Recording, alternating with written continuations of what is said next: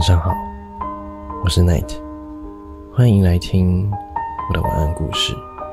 我在台北陪你入睡。最近，作为娱乐娱手新闻的大佬，微博被约去喝茶了，微博热搜也暂时被下架。很多网友纷纷表示，我突然感觉跟这个世界脱轨了。最近没有瓜吃，日子都无聊了很多。但是，即便没有微博热搜的加持，也抵挡不住这匹综艺黑马。乘风破浪的姐姐，继前不久《青春有你二》的话题破圈之后，姐姐们接过了流量大棒。相信大家最近多多少少都能听到这个综艺吧，也多多少少都看到一些花絮片段。乘风破浪的姐姐可以说是芒果台反其道而行的一个综艺。不得不夸一夸这个节目策划人的优秀。在纵观整个选秀节目综艺市场，总是聚焦于青春少女和少年，大众难免审美疲劳。但是这档综艺请来的都是混迹娱乐圈很多年的大龄女艺人，每个姐姐单独拎出来都是自带流量，都能够独挑大梁的呀。在三十位姐姐中，个个都是性格鲜明、各具特色。要选出五人成团，这个不是一件简单的事情。三个女人一台戏，三十个女人随便组合就是一台精彩的戏。网友纷纷表示，这就是兴风作浪的姑奶奶们，乘风破浪的黄晓明。作为节目的 P.D. 黄晓明在线卑微营业。在看完第一期后，我确实感到多才多艺的姐姐们，大多都是有用心准备的，很认真对待这一次的选秀，而不是来刷流量的。但是着实惊艳到我的，要数张含韵了。她的每一次出现，都是让人眼睛为之一亮，一步步的刷新观众对她的认知。从酸酸甜甜的少女，到身临其境，再到乘风破浪的姐姐，张含韵都没有对不起十五岁的自己。作为第一届超级女生的季军，十五岁就出道的张含韵，出道即是巅峰。那时候满屏酸酸甜甜的广告。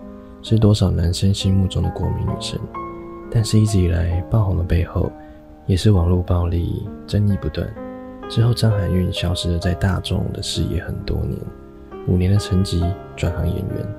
当她再出现的时候，遇见了更好的自己。其实想要唱这个年纪想要唱的歌，跳这个年纪想要跳的舞，我也可以感伤，我也可以讲故事。我每天都在可爱，我可爱了大半辈子。我不想再可爱了。这是张含韵在《乘风破浪的姐姐》出场的时候接受采访说的一段话。看得出来，这些年的沉淀，让她成就了更好、更优秀的张含韵。其实不是他们来这里乘风破浪，而是他们已经乘风破浪了以后，才来到了这个节目。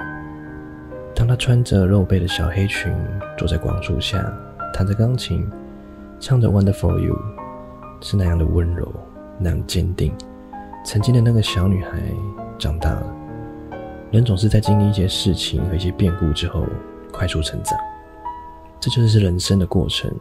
所以人生没有过不去的坎，那些该经历的事情、该出现的人，都会教会你一些什么。我们也会在经历过这些人和事情之后，遇见更好的自己。希望你三十岁的时候，也会有勇气对自己说。我没有对不起十五岁的自己。外界的声音都只是参考，如果你不开心的话，就不需要参考。在电影《我的少女时代》女主角曾经说过：“只有我们才可以决定自己的样子。”晚安，祝你做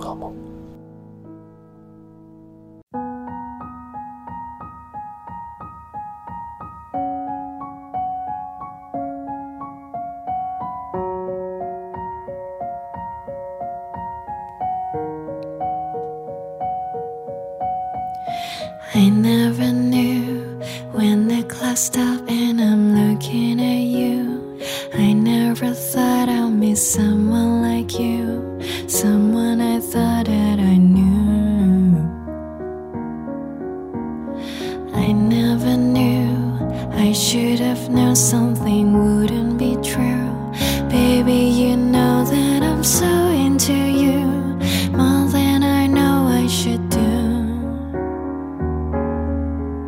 So why, why, why, why should we wait? And I, I, I, I should be waiting,